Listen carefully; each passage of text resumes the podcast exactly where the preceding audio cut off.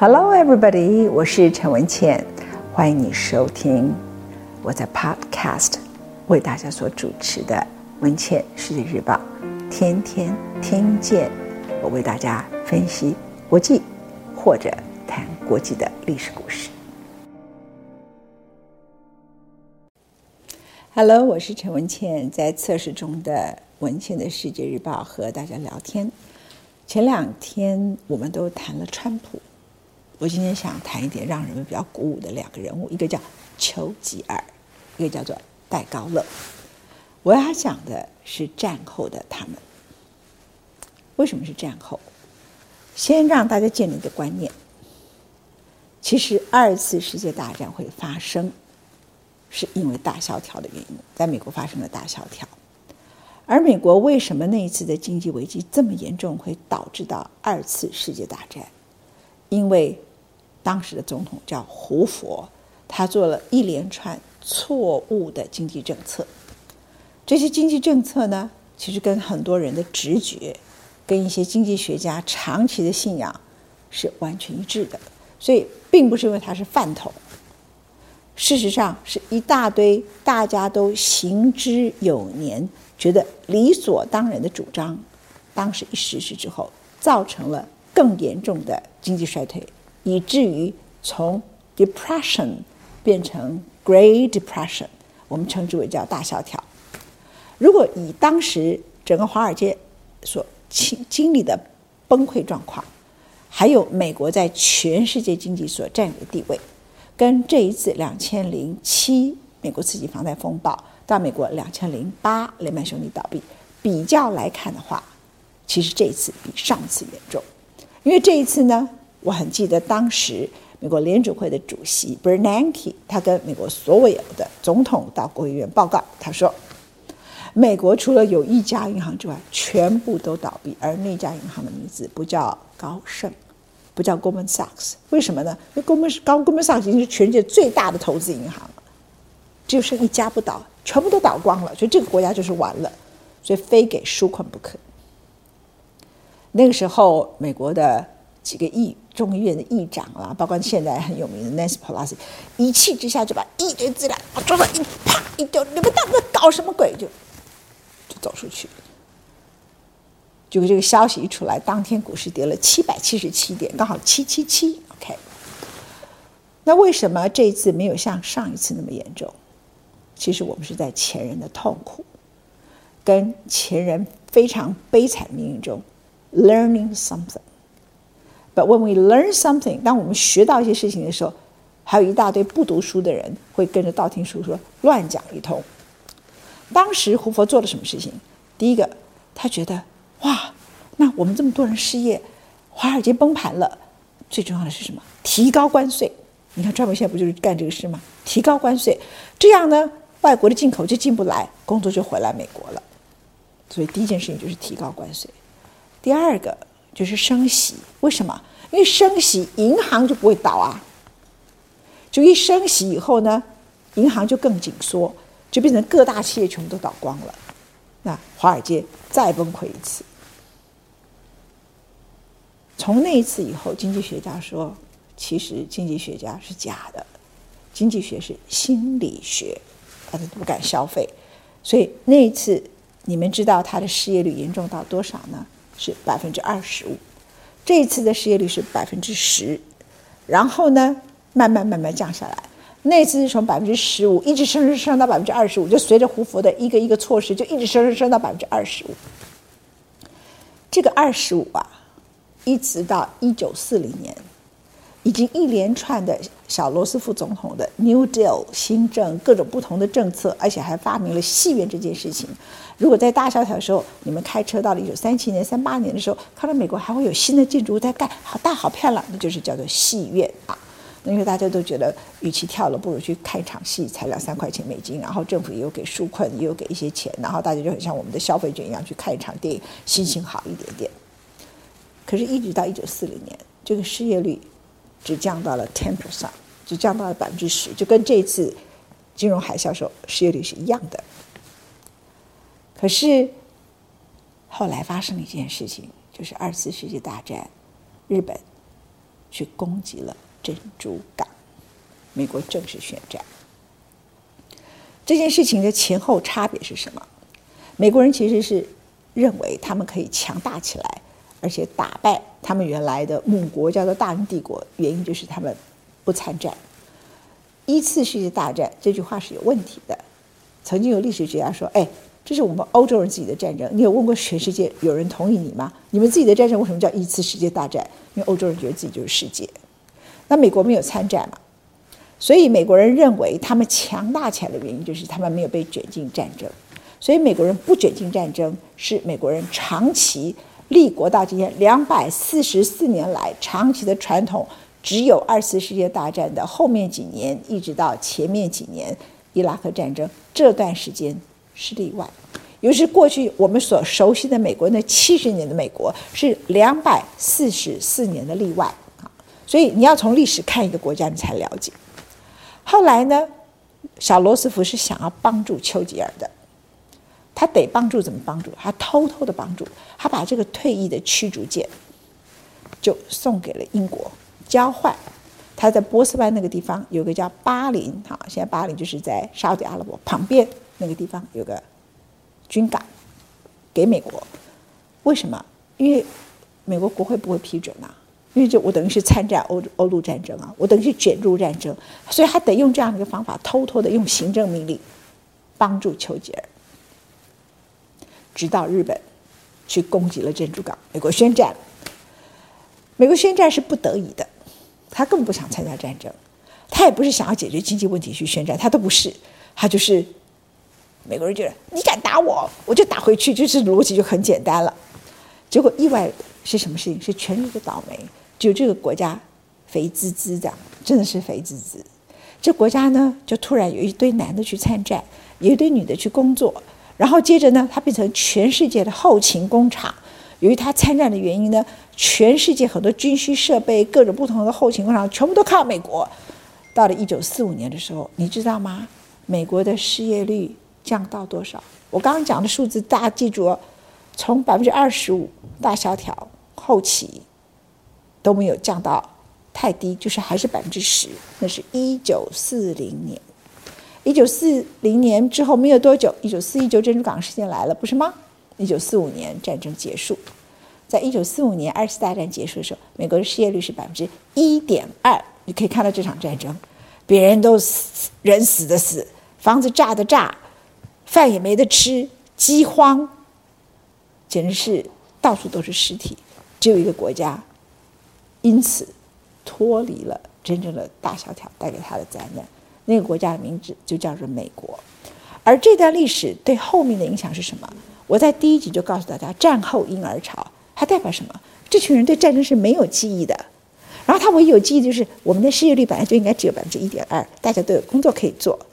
然后呢，接着他就认为说，全世界有一半的 GDP 都是我美国的，这是他们对于世界的记忆，这叫战后婴儿潮。他对整个战争是毫无任何的认知的。这个大概就是美国七十岁以下的人他们共同的想法。那这样的一个美国呢，是。小罗斯福后面的三四年的统治，加上杜鲁门所改变的美国的秩序。好了，我要来讲有趣的人，我们丢掉美国，我就告诉你说，美国肥滋滋啊。然后这个时候，丘吉尔呢，事实上英国是没有能力对抗希特勒的。我很记得那个时候，人们谈到说，英国呢，所以会一直对抗，一直对抗，只有一个理由，因为他的领导者名字叫 Churchill。Churchill 呢，他顽强的抵抗，绝不投降。他的方法是什么？他把全英国所有的工厂下令都变成军需必用品。那这句话的意思是什么？就是全英国人要吃的面包，你要吃的乳酪，你要喝的牛奶，全部都要靠进口。从哪里进口？当然是 United States 啊，就是美国。你要穿的衣服，everything important from United States，全英国所有的工厂都做。跟军需品有关的，都是为了打仗而准备，所以你就看到丘吉尔他的非常强硬的意志，而戴高乐呢，戴高乐是另外一个法国的另类政治人物。法国在一次世界大战的时候死伤很多人，当时戴高乐也有参战一次大战，他的领导者就叫贝当元帅，后来在二次大战的时候，贝当元帅，初期的时候是贝当总理，是法国的领导者。他和希特勒签了一个叫《互不侵犯条约》，巴黎人就称赞呐。我告诉你，那时候巴黎是什么？那个时候其实懂整个经济学的人，其中一个很有名的经济学家，后来当然对大萧条贡献很大的赫赫有名经济学家。当时他还很年轻，在英国政府部门上班，然后代表英国呢参与了一次世界大战以后叫凡尔赛合约的谈判。他说：“你这个谈判的条件就是逼德国再打一场战争。德国要付出什么样的战败的条件呢？”他的代价就是，他要付给法国跟付给这些战胜国的钱，等于占德国一年总 GDP 的一半。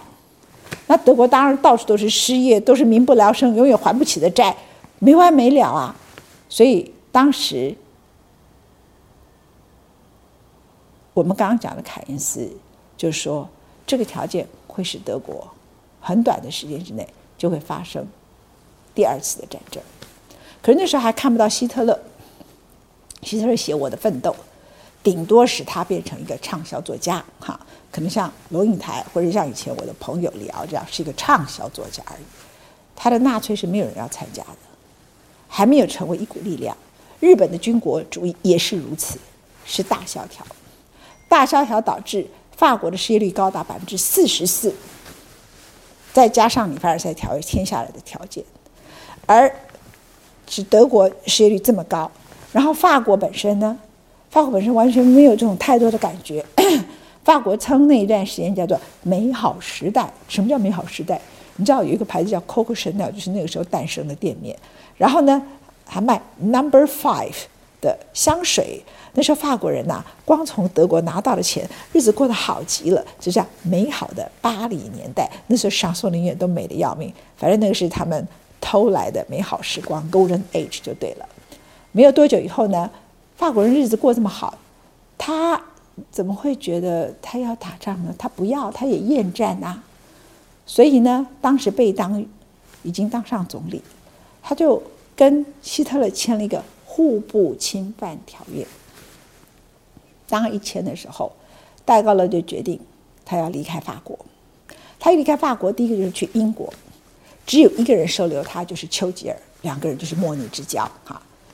那那个时候，英国呢是支持他，在 BBC 有一个节目，就号召在英国的法国人，因为两个国家其实很接近，有很多法国人在那里，而且是很有钱的法国人，还有在欧洲其他的法国人都听 BBC，就跟他们讲说，你们来加入这个叫做自由法国的流亡政府。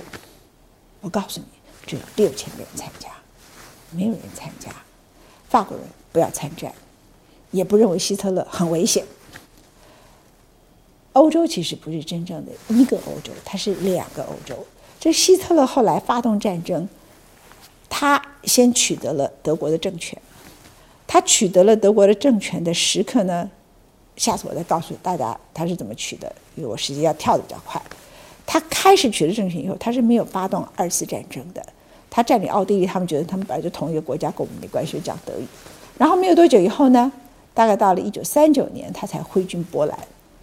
日本也是啊，日本很早，一九三一年占领了中国的东北，到一九三七年才发动七七事变，这个都跟美国全部都息息相关。因为美国大萧条之后，小罗斯福上台，然后小罗斯福上台以后签了一千多个行政命令，然后后来都被大法官一个一个解释成为他违宪，所以到了一九三七年，他被要求平衡预算，一平衡就有一个二次衰退。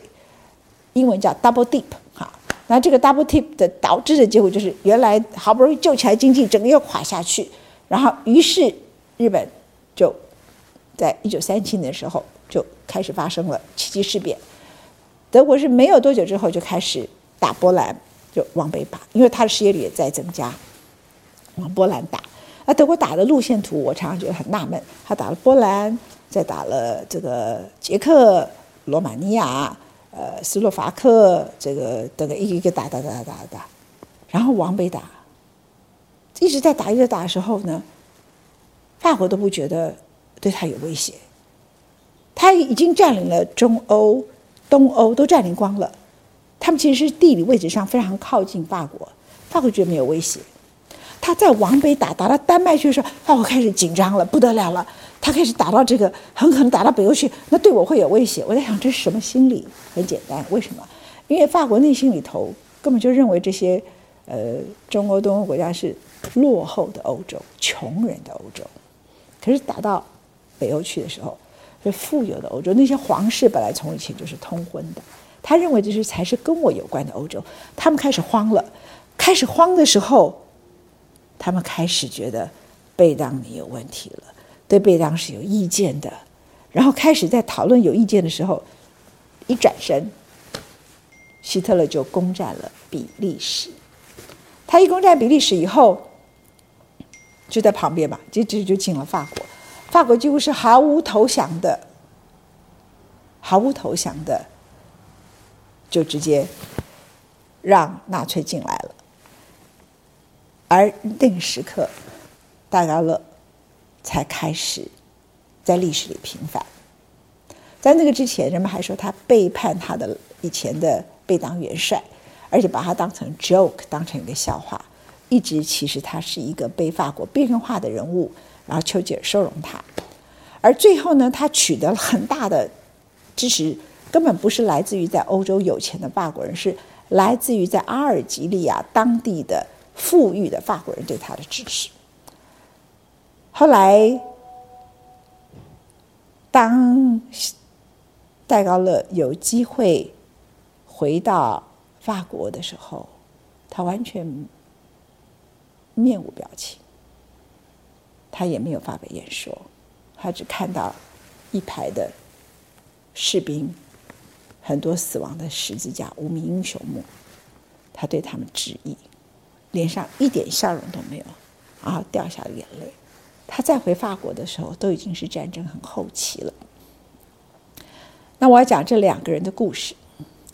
这两个人都在二次大战之后没有多久都下台了。我刚刚讲起到两个都英雄啊，对不对？为什么会下台？所以我告诉各位，民主政治不保证这个国家会有最正确的选择，因为他得先依赖这个国家要有一群很不错的选民。英国的选民有多么不讲理？英国的选民根本没有想到，我根本没有能力打败希特勒。如果不是因为丘吉尔领导，他们觉得我们是战胜国，可是我们没有任何欢喜可言，因为我们像乞丐国。那那时候有个反对党就叫工党了啊，那工党呢就也是谎言政治，他就讲说：你们觉得我们是战胜国吗？我们跟乞丐过得差不多啊！我们现在还在粮食配给啊！你有战胜的欢欣吗？我们有战胜者的任何的快乐吗？We got nothing, nothing and nothing, no bread, no butter，就是他们当时的口号。这很不讲理，为什么？他们就要求国会全面改选，就是内阁解散，国会全面就改选了，就是英国的下议院啊。因为你要养一头牛，是不是也要一年啊？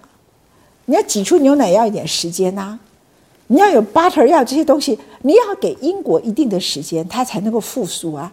那些工厂重新要开始有工作，也需要个一年半载啊。尤其是要养牛这种事情，你想它需要多少时间？所以关于做面包，关于所有这些事情，它都需要时间。所以它一样的是靠美国配给。在这个情况里头，你虽然战胜了，还是配给食物。那人性很奇怪啊。以前呢，呃，德国的。空军来了，大家都逃啊，逃到战壕，能够活着出来就不错了。能分到食物也很高兴。战胜了以后，我不愿意忍受这种生活。所以呢，在希特勒举枪自杀以后，不到三个月，英国举行大选。那丘吉尔本来以为以他对英国的民这个当时战争中的贡献，英国的民主政治一定会选他连任嘛，就不用管这件事情。结果他就大，他不只是输掉，他是大败，就工党大胜，他大败。完全不讲理，人要从别人身上看到教训。而法国的情况，我刚刚讲了，法国是全国都没有抵抗。法国呢，所有的贵族，包括主教、天主教的主教，全部都加入维奇政府，都跟德国军官合作。只有少数的人是对抗的。有一个很有名的历史学家叫 Block，，他在一次世界大战的时候放下他的笔去打仗，二次大战的时候也放下他的笔再去打仗。他是年鉴学派的始祖，地学术地位非常高。在一九四四年，来不及二次大战结束前，他被德军俘虏。当时要枪毙他之前，刚好在他旁边有一个很年轻的一个小伙子，十七十八岁，他拍拍他的肩膀，不要害怕，很快就会过去。当时还写了一个非常有名的。一篇文章，在他还是做地下游击队时候，他说：“历史是否出卖了我们？因为没有欧洲人相信一次大战死这么多人会这么短的时间里头爆发二次世界大战。可是真的，你回头回去看一次世界大战，后来人们把它定为叫 unfinished war，这是一个从来没有结束的战争，因为你叫德国赔偿太多钱，而且你没有一个好的国际组织来调停各方，这就是后来联合国的诞生。”而且为什么给予强权国叫做常任理事国？因为原来一次大战之后的国际联盟，美国也没参加，也没有让强权的国家拥有的权利比一般的国家来得更高，所以没有一个妥协的一个余地。其实全世界的国际政治就是几个强权谈好了就不会有战争了。那这些通通都是一次世界大战后的一个教训。戴高乐是什么时候下台？一九四六，他不能忍受两件事。第一个，他看到了丘吉尔的状态，在法国照常出现，因为法国也经过当时二次世界大战，虽然没有摧毁他还很多的农业，可是他经济也没有百分之百复苏。那人们对于自己是战胜国这件事情呢，也觉得我好像没办法回到以前的美好时代。但是我刚告诉大家，那个美好时代根本就是你本来就不应该跟德国拿那么多钱，你等于是偷来的，或者是借来的一段黄金时光。你如果再这样跟德国要钱，又会有第三次世界大战呐、所以法国人就突然觉得，我好像战胜了，我好像若有所思，所以每天街上通通都在胡闹，然后呢，天天偷偷在闹事情。另外呢，哎，跟我们台湾现在很像，就是每天都在闹转型正义，我要审判谁？所以 Coco Chanel 曾经被抓到法庭去审判，他很酷，因为他跟一个德国军官同居，其实同居的一个理由之一是。他的妹妹嫁给了犹太人，所以他妹妹的小孩是犹太人，被抓到集中营。他为了救这个他的侄子，他们家里唯一的后代，因为他跟他妹妹两个是孤儿嘛啊，他就跟一个德国军官同居。二次大战以后就被抓去审判，就问他说：“你为什么跟德国军官同居呢？”哎，我们的口口声声好酷，他就说：“我跟别人上床，我需要看他的 passport 吗？”觉得他是很酷。几乎很多人都被叫去审判。后来，戴高乐就叫他的内政部长，当时跟着他变成自由法国流亡政府的同志，写了一篇文章：“闭嘴，全法国都是卖国贼。”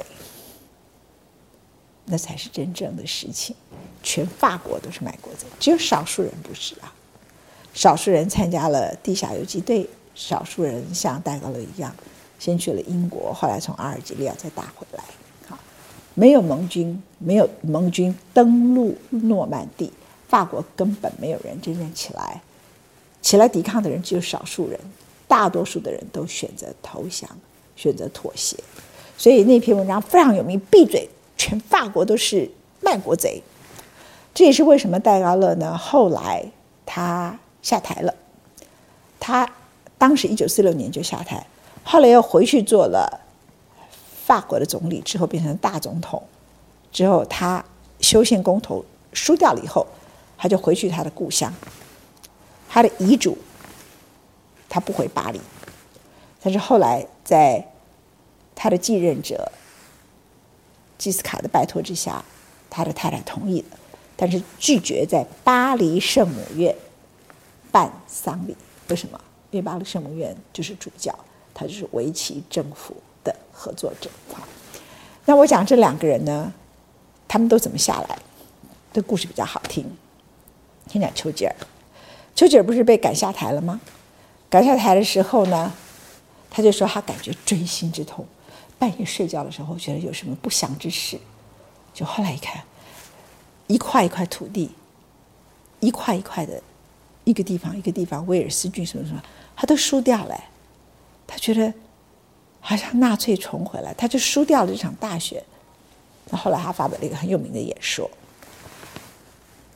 他太太就说：“说不定这未必是祸还是福呢。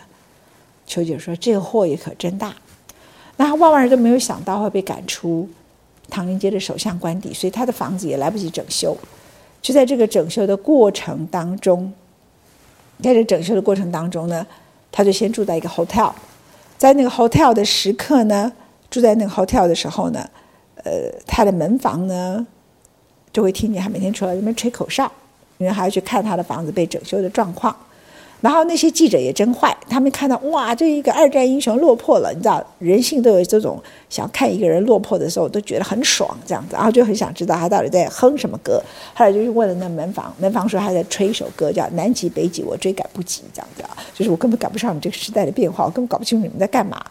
后来呢，他把他三间房子整理好了以后，他这一次没有待那里。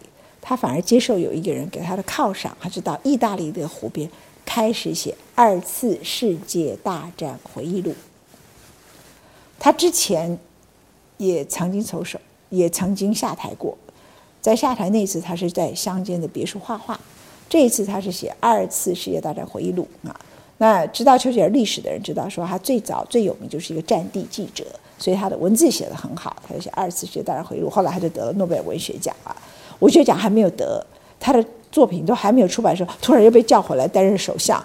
那他担任首相的时候，刚好美国总统已经变成艾森豪。他在谈那个二次世界大战回忆录里头，把艾森豪说成是一个脸长得像山羊的一个怪家伙。他为了英美外交，只好把这个给删除掉了。这个是很有名的故事，这个是关于丘吉尔。